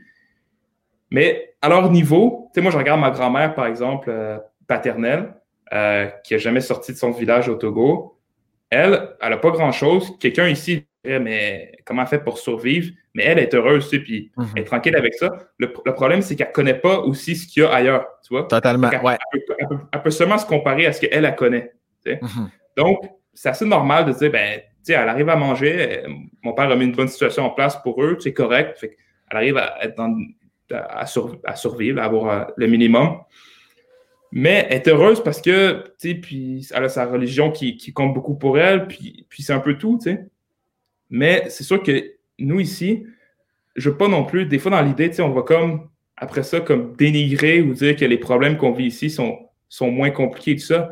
Tu sais, il y a mhm. des stress qu'on peut vivre, même en étant au Québec, même si on a la santé, l'éducation gratuite, euh, tu sais, qui sont des gros stress, là, tu sais, dans tout ce qu'on vit en ce moment, avec l'ère des réseaux sociaux, la comparaison, euh, l'anxiété, euh, les problèmes de, confiance en soi. c'est des choses que peut-être eux, ils vivent moins parce qu'ils ont des, plus des besoins primaires. Ouais. Mais je pense qu'il ne faut pas juger les problèmes d'un autre. sais, moi, si toi, tu me dis, tu vis quelque chose à l'intérieur, tu ne sais pas là, comment la personne se sent à l'intérieur, tu ne peux pas cacher ça. sais. Une émotion, c'est une émotion, puis tu la vis. Fait. Mm-hmm. Moi, je dis, tu ne peux, pas, tu peux pas juger le problème d'un autre. Non, c'est sûr, sinon on finirait jamais d'être triste. C'est sûr qu'à un moment donné, le, cerveau rembarque pour relativiser, tu retombes dans ton quotidien. Puis c'est sûr que malheureusement, on recommence à chialer dans le sens où, comme tu dis, ben, je comprends que tu as des problèmes, mais moi, mes problèmes, c'est ça en ce moment. Puis euh, c'est toute ma faute. Moi, ouais, c'est ça. Des fois, tu deviens, tu deviens quasiment narcissique à te dire Oui, je comprends, mais moi aussi, j'en ai des problèmes. mais c'est. En tout cas, c'est vraiment. Mais, mon père qui, qui, a vécu un peu les deux réalités, euh, c'est, euh, il me dit souvent que tu, tu nais avec, euh, tu es dans une situation, puis tu essaies vraiment de faire le mieux avec, avec ce que tu as autour de toi. lui, mm-hmm. quand je regarde le parcours qu'il a fait dans sa vie, ben, pour moi, c'est un peu le même parcours que quelqu'un qui naît ici puis qui devient millionnaire, tu sais. Dans le sens que euh, puis j'ai mis un chiffre là-dessus, mais en gros, qui devient euh, chef d'entreprise, on peut dire n'importe quoi, mais par rapport au fait que le parcours qu'il a fait, si on prend juste le parcours, il est parti de plus loin, et il a quand même, il a fait beaucoup de choses. Puis euh, c'est pour ça que tu, tu, le monde est grand, tu nais dans une situation, dans une famille que tu t'as pas demandé de naître dans cette famille-là, mais tu, tu nais dans une situation, puis tu essaies de faire vraiment au mieux avec. Là. Ouais, puis de toute façon, euh, moi je connais bien, j'ai connu quelques personnes qui y ont été souvent en difficulté malheureusement. Puis même quand ça allait un peu mieux, euh, l'argent qu'il y avait plus en abondance ou la possibilité d'acheter des plus d'objets, plus de biens, pour de vrai, il, s'en calissait complètement. Il était comme, ouais, mais j'en ai pas besoin. Puis il y en a d'autres, comme tu disais tantôt, hein, comment tu fais pour vivre sans ça? Ouais, mais j'en ai pas besoin. Tu sais, il y, a aussi ça. Plus tu vis dans, dans l'abondance, dans l'argent, c'est sûr que ça influence ton parcours. Mais il y en a vraiment qui vont. Je pense à un gars comme Yvon Deschamps qui a marqué l'histoire du Québec, un humoriste reconnu qui lui-même jeune et même encore aujourd'hui, il fait beaucoup, beaucoup d'argent, a toujours redonné. il a tellement redonné à la communauté et redonne encore à l'âge où il a 85 ans. C'est comme, ouais, mais je garde ce que j'ai besoin pour vivre, puis le reste, c'est dans les fondations, c'est dans sa fondation, pour, pour aider les jeunes. Moi, je trouve ça noble incroyablement. c'est pour ça que je trouvais ça beau, ton, ton engagement humanitaire. Là. Pour moi, c'est sûr que c'est ça, comme il y a des choses que, évidemment, tu travailles fort, puis tu veux mettre des choses en place autour de toi, puis tu, tu veux, malgré tout, élever ton confort, puis tu veux être bien. Mais je dirais que quand je reviens au, sujet de l'argent, tout à l'heure, c'est sûr que moi, ce que j'ai réalisé, c'est que comme maintenant, en faisant de l'argent, puis en ayant, ça, en ayant ce que j'ai, je réalise plus que c'est pas la chose la plus importante. je pense que euh, comme adolescent ou quand tu rêves d'avoir un, jour un, très gros salaire, tout ça, c'est très bien. J'en suis mm-hmm. ravi aujourd'hui, puis je, suis toujours reconnaissant, puis euh, j'en suis ravi. Mais je peux encore mieux dire, je pense, de ma position aujourd'hui, dire que au final, tu réalises que j'aurais encore plus, exemple, dans mon compte où j'aurais exemple, telle maison où j'aurais telle chose, ça reste qu'à la fin, moi, ce que j'aime, c'est, exemple, mon sport, puis je veux exceller là-dedans. J'imagine mhm. que toi, c'est pareil en humour. Même si demain, tu avais 100 millions dans ton compte de banque, ben, tu veux, tu veux, euh, tu veux délivrer, euh, tu veux exceller dans, ton métier, tu veux que, tu, veux que ça, tu veux rester drôle, tu veux rester intéressant, tu veux, tu veux que les gens aiment ton, ton humour. Pour moi, c'est un peu pareil. C'est mhm. comme, à la fin, ce qui importe, c'est c'est que, que je vive mon rêve, puis que, puis que je sois fier, puis que ma famille soit bien. Oui, totalement. Puis c'est pour ça, je pense que la classique phrase l'argent fait pas le bonheur. Je pense que hmm. faut que tu faut que tu sois riche, ou du moins, il faut que tu aies beaucoup d'argent pour le réaliser. Parce que quand tu n'en as pas assez ou tu, tu juges que tu es dans une situation de pauvreté ou que tu voudrais toujours en avoir plus, on dirait que c'est comme cette phrase-là te fait chier. C'est comme, hey, ta gueule, l'argent fait pas le bonheur, l'argent fait le bonheur en sacrament. Mais quand arrivent des situations à cause de ton sport, à cause de ton talent, à cause de où tu gagnes à la loto, rapidement, je trouve même si c'est une grosse maison, trois chars, mais t'es comme la, ta nature va sortir, ton quotidien va sortir. Puis rapidement, tu vas faire Ouais, dans le fond, tu sais quoi, j'ai jamais eu une aussi grosse maison, j'ai jamais eu autant de voitures, j'ai jamais eu autant de ci puis de ça, puis en bout de ligne, m'en calisse. Puis c'est là que je trouve que la phrase embarque de ben, c'est véritablement vrai que l'argent ne fait pas le bonheur, le, bonheur pardon. Mais tu sais, ça reste que euh, c'est sûr que il est comme évidemment, la santé, la famille, on le dit souvent, là, tu peux être euh, tu peux être riche et malheureux, ou tu, si tu n'as mhm. pas de gens autour de toi, ou si tu n'es pas euh, épanoui euh, personnellement. Mhm. Mais ça reste que je pense que l'idéal, ben, l'idéal, évidemment, en premier lieu, c'est ça, c'est les choses importantes, comme tu dis, la famille, la santé, l'épanouissement dans, ce que tu fais. puis après, tu peux évidemment élever, tu peux faire de plus gros salaires, avoir de l'argent, ce qui est une bonne chose aussi, ce qui est positif. Euh, mais je pense que c'est vrai qu'une fois que tu as le principal, c'est normal de vouloir dire ben, j'ai déjà, tu sais, je suis chanceux, j'ai tout ce que j'ai autour de moi, ma famille, tout ça, ben, je veux vouloir faire plus d'argent. Ça, c'est très bien, tu sais. Je mhm. réalise qu'une fois que tu as de l'argent, c'est c'est pas, pas ce qui est le plus important.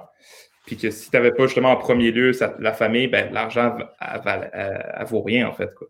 Ben, c'est pour ça qu'on voit autant d'acteurs et d'actrices et de vedettes hollywoodiennes complètement déchus qui vont même jusqu'au suicide alors qu'ils ont tout. Tu sais, il y a des millions et des millions, mais si tu n'as pas d'équilibre, mon chum, tu vas finir par tomber. Je t'en passe un papier. Mais bref, on salue quand même. On salue les pauvres qui nous écoutent. Euh, euh, Félix, avant, avant de te laisser euh, retourner faire tes, faire tes, tes, on a, peu, on a des questions ici. On avait. Oh, on n'a plus Fred? Ah oui, il en reste. OK, bon, on avait quatre. On a répondu. Bon. OK, c'est parce que, parce que plus on parlait, plus qu'on répondait aux questions du monde. Il en reste plus? Il en reste, il en reste une. OK, Fred, mets-la. Mets la question. On a, on a, Isabelle Matt ici qui nous dit Félix, qu'est-ce que tu fais pour lâcher ton fou dans la vie? Si on a parlé un petit peu tantôt. Euh, on t'a vu gagner ton, ton, ton futur de Sherbrooke il y a quelques. OK, oui, oui.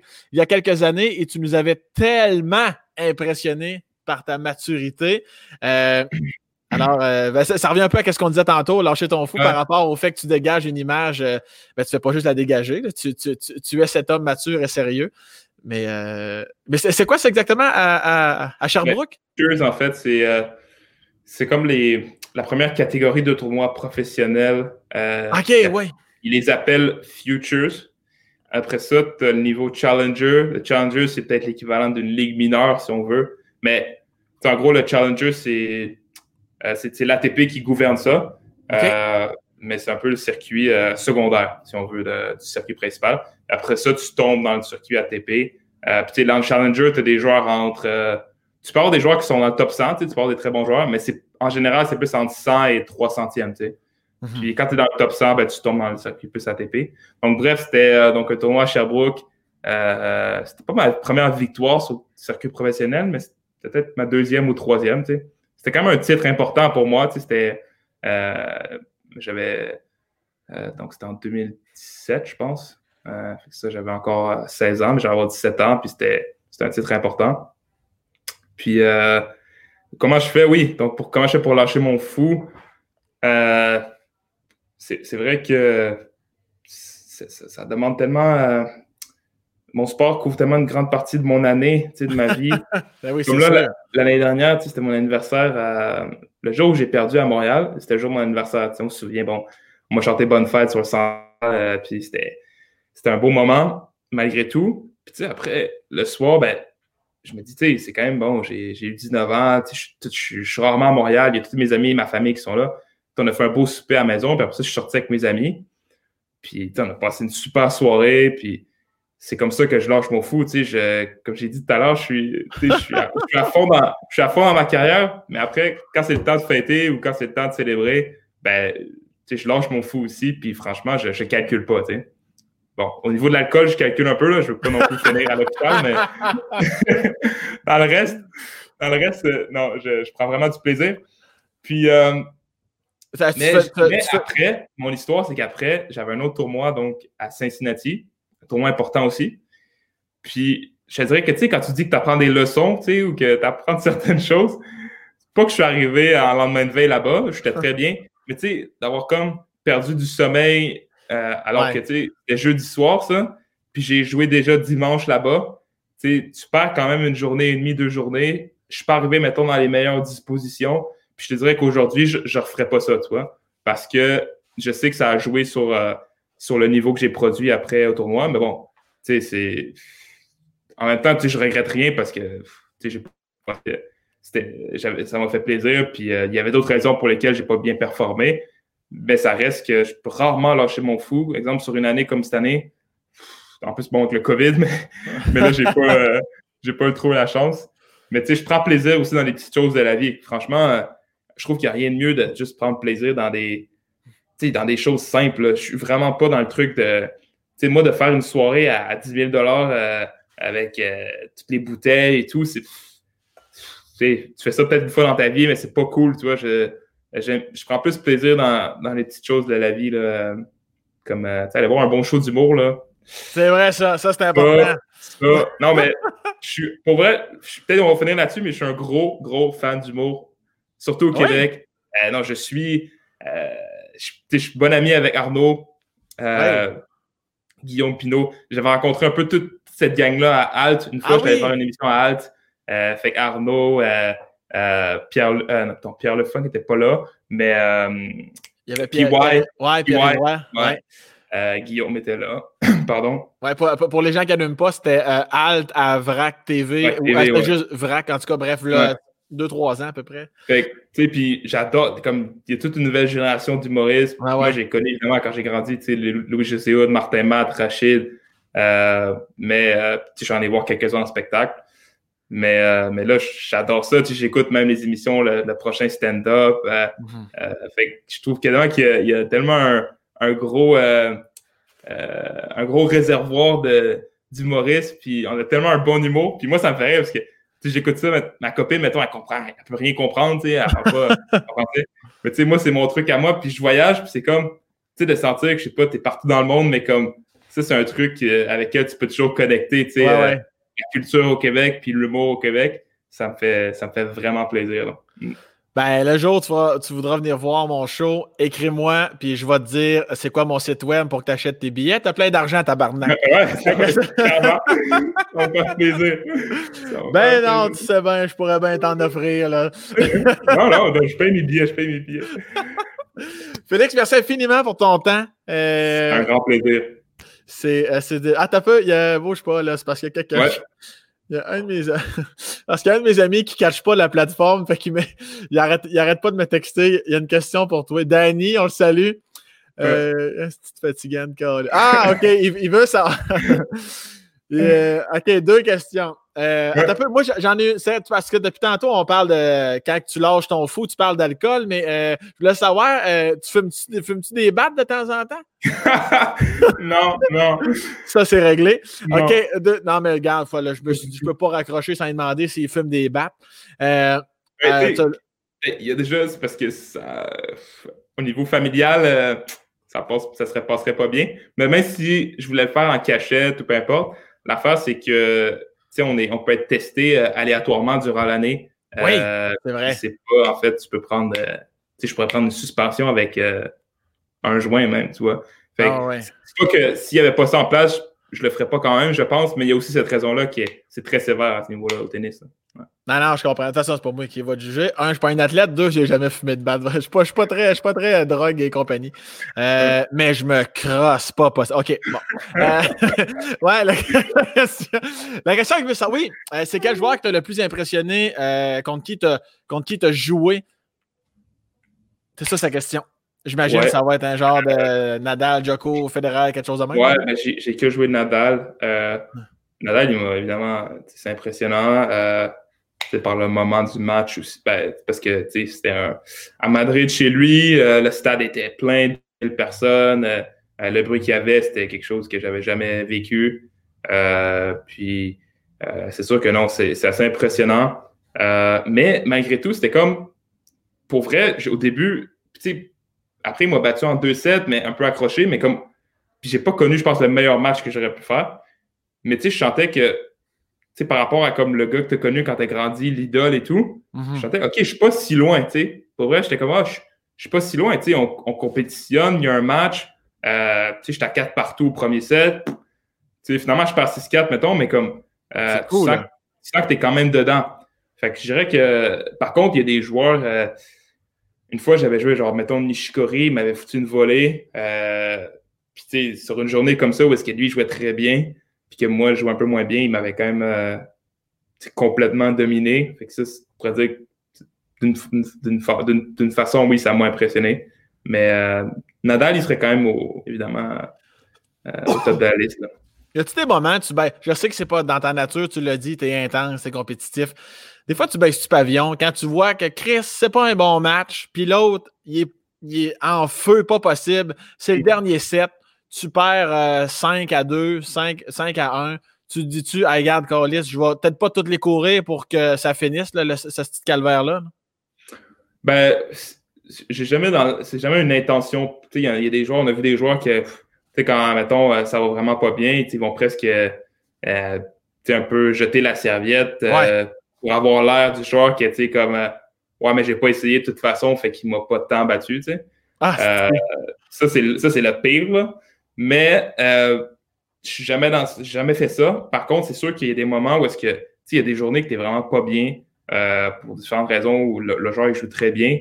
Puis euh, je pèse pas les bras, mais ça se fait comme naturellement. Tu arrives des fois, c'est sûr que quand tu es mené, mettons, 5-1 ou 5-2, ça arrive, mettons, puis que le gars, ben, en fin de match, ben, tu, sens comme moins que tu as des chances, puis ça joue un peu sur le fait que des fois, tu vas rater un peu plus. Euh, mhm. Parce que, tu sais, des fois, ce que je pense qu'on ne voit pas à la télé, c'est que c'est pas que tous les points ne sont pas joués de la même façon. Parce que, tu sais, as quand même dans ta tête tout ce qui vient de se passer pendant, exemple, une heure et demie sur le terrain, tu sais. Puis tu dois vivre avec ça à chaque fois. C'est comme, tu sais, si tu es en train de te faire clencher, si ça fait 6-2, 5-1, ben, tu joues pas le point à 5-1 comme à 0-0, tu sais. Mhm. Même si tu es le même joueur, même si c'est le même adversaire, tu es quand même plus découragé, tu sais. Puis ça, c'est normal. Mais c'est quelque chose sur lequel j'essaie de de travailler, tu sais, puis d'améliorer parce que je pense que je ne suis pas parfait là-dessus. Mais euh, non, mais j'essaie de me battre jusqu'à la fin au, mieux, en tout cas. Là. Et euh, je te jure, je te laisse aller après ça. À partir de quel rang mondial tu serais déçu de toi-même? Est-ce que tu veux absolument être premier mondial? Est-ce que si un jour tu feras. En fait, pas si un jour tu vas le franchir, c'est euh, évident. Mm. T'es top 10. Qu'est-ce qui est satisfaisant pour toi? Ouais, c'est une bonne question, ça. On me la pose jamais dans cet angle-là, tu vois. On me demande ah, ben. souvent ce que je veux faire, mais c'est la première fois avec son Sam qu'on me demande. Euh, avec son Sam, c'est ça, c'est euh, Moi, j'ai du bonheur. mais euh, non, franchement, il n'y a pas. je veux aller dans le top 10. Je veux un jour, ce serait mon rêve d'être numéro mondial. c'est même plus qu'un rêve, c'est, c'est la raison pour laquelle je travaille. Puis, je pense que je serais. Évidemment, là, si exemple, tu me dis quand j'ai 12 ans, que exemple, tu deviens troisième mondial, mais pas plus haut, ben, je signe tout de suite, tu sais. Ah mais ça reste que le jour, mettons, je sais pas, tu as 20, as 20, as plus de 25 ans, tu sais pas, même plus tôt, tu sais. Exemple, le jour où tu arrives troisième, ben, tu dis, je suis encore, je suis encore en train de jouer, je suis en forme, pourquoi je n'irais pas premier, tu sais? Exact. C'est sûr que tu veux toujours plus, mais à la fin, à la fin de ta carrière, si mettons je finis puis j'ai été troisième mondial, euh, je vais pas trouver ça dégueulasse non plus, tu sais. Puis, euh, je pense que c'est plus le sentiment de dire que tu as tout fait et tu n'as pas de regrets. C'est pour moi, euh, je fais les choses, j'essaie de travailler au mieux, euh, j'essaie d'avoir une certaine, euh, consistance dans ce que je fais, dans mon éthique de travail, pour qu'à la fin de ma carrière, je dise, ben, j'ai fait, j'ai fait de mon mieux, j'ai fait tout ce que j'aurais pu faire, euh, j'ai essayé des choses, euh, j'ai appris, j'ai. Comme ça, tu n'as pas de regrets. Ben, sache que le Canada en entier est déjà conquis par ta carrière. Puis tu viens juste d'avoir 20 ans. Et le jour où tu seras premier mondial, je te paye la poutine à patate rouge. C'est bon, ça. Merci, t'es fin. Je te souhaite le plus grand des succès, tant en amour que les sports que la vie. Merci, euh, merci beaucoup. Prends soin de toi, mon vieux. Au plaisir. À bientôt. Bye. Bye bye.